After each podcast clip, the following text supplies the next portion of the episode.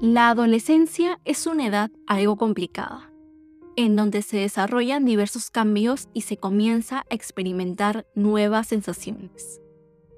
La incomprensión, tristeza y frustración son algunas emociones que los adolescentes suelen sentir.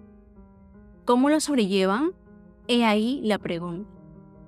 Algunos les cuentan a sus padres, otros a sus amigos, otros, con suerte, logran acudir a un especialista para que los aconsejen profesionalmente sobre el tema. Pero Ramiro encontró una salida en la escritura, una salida que es su aliada hasta la actualidad. La vergüenza lo perseguía cuando se trataba de poder hablar sobre asuntos personales. Pero en sus escritos, él proyectaba todas las cosas que le hubiera gustado oír. Ahí encontraba la calma, la tranquilidad, era su lugar seguro, un lugar construido por él mismo. Un día se animó a publicar sus textos en diversos foros, con la esperanza de poder ayudar a alguien con problemas parecidos a los suyos. Pero como la vergüenza aún no se echaba, decidió hacerlo de forma anónima.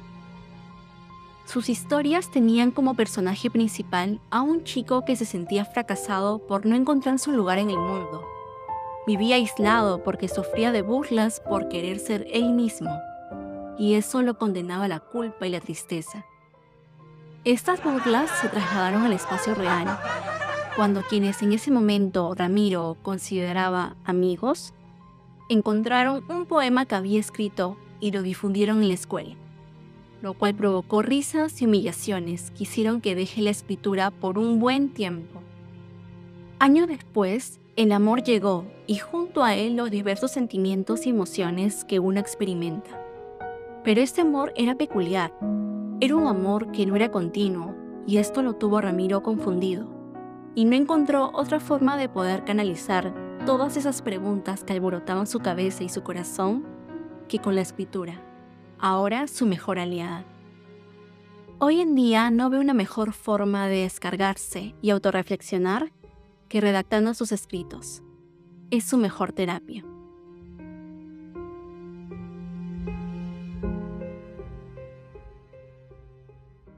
Ramiro Giudice es argentino y tiene 19 años.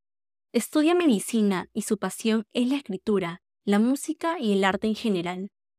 Se considera una persona extrovertida, pero de muy pocos amigos. Le encanta explorar y explotar los sentidos humanos. Para él, la escritura, aparte de ser una forma de descarga, es una herramienta para hacer sentir mejor a los demás. Ramiro busca que la persona que lo lea se dé cuenta que no está sola y que siempre va a haber alguien que la pueda entender y acompañar en su dolor. Por ello, sus escritos van de reflexiones hasta duelos amorosos, porque siente que además son los temas que más se buscan, que más se necesitan y que les puede servir a la mayor parte de lectores. Su poema favorito es uno de Luis Alfonso Ramos, que dice en un extracto, Hoy te quiero dar gracias a ti, aunque para muchos seas lo peor. Tú, mi amiga, la soledad, me ayudas a reflexionar sin rencor. A Ramiro le gusta porque lo siente muy propio. Él piensa que la soledad es planteada como algo triste, melancólico, cuando en realidad es necesaria para comprenderse entenderse y amarse. Siente que uno en soledad aprende a vivir consigo mismo, a tratarse, a valorar y admirar las virtudes. Como reflexión final, Ramiro nos dice que, cuando uno conoce y entiende la belleza de la soledad, nos volvemos selectivos y solo aquellas personas que nos hacen sentir mejor que nosotros mismos en nuestra soledad son las que valen y necesitamos en nuestras vidas. Y ahora Ramiro y sus poemas.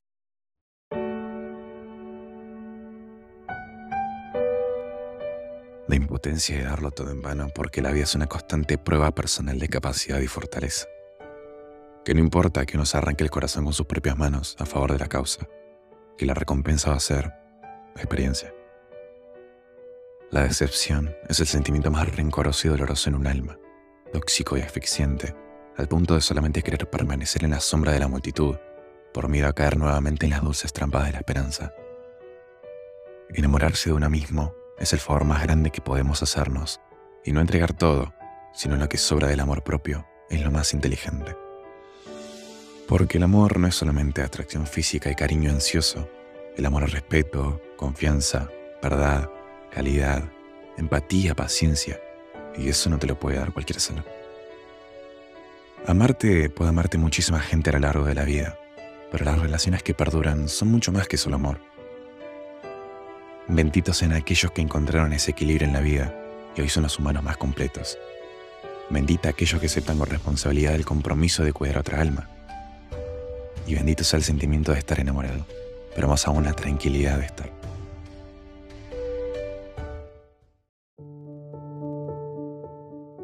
Es el acto de amor propio más pleno. El entender que uno no es necio o tonto, que simplemente la ignorancia y la evasión son parte del proceso. Amar. Amar cada día con el alma y vivirse por dar amor. Que la vida es muy corta para arrepentirnos de haber amado a alguien que luego no resultó, se fue o no lo valoró. ¿No vale la pena? ¿No es el sentimiento más hermoso que podemos sentir? Al fin y al cabo somos eso, almas enamoradas del mundanal y sus creaciones, y a la vez somos seres imperfectos e incomprendidos. Por eso, no te arrepientas de tu amor, de tu sensibilidad, Dejen ir sus lamentos, furias, enojos y empiecen a ser libres, libres de culpa para poder amar con tranquilidad. Amen cada cosa que se les cruce en su camino. Aún así ese amor no vuelva. Algún día chocarán con otro ser loco de amor por la vida. O tal vez no, nunca lo hagan, pero vale la pena intentarlo. Porque no hay nada más hermoso que vivir una vida romantizada y llena de amor. Amen, amate, Amén.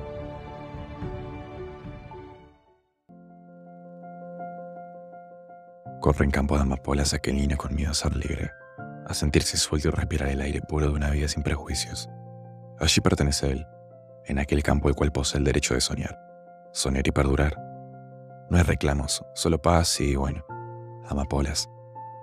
La historia nos recuerda a aquellos que no dejan su huella, a aquellos que entregan su alma a la mundanal, él solo quería ser feliz, pero no le alcanzarán las aleteadas para el vuelo. Su reflejo nunca le agradó y solo fue cuestión de tiempo que logra entender que no era él, sino el espejo. La oscura lluvia de gotas negras disfrazadas de besos y abrazos amargos nunca le permitieron florecer. Su corazón siempre estuvo amarrado por una cadena, con demasiado peso para él, aunque siempre se mantuvo recto y a paso firme. Corrió y corrió hasta encontrarse lo más lejos posible de su punto de partida hasta que se perdió.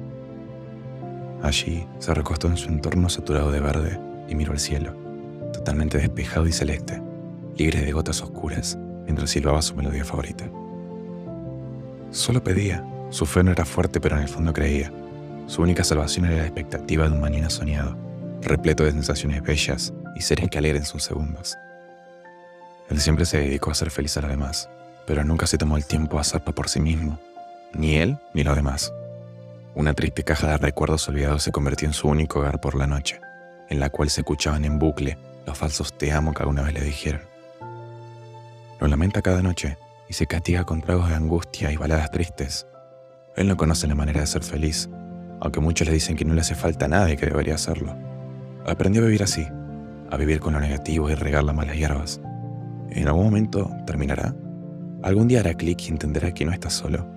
La gente lo quiere o al menos eso dicen pero no lo hace. Simplemente no puede.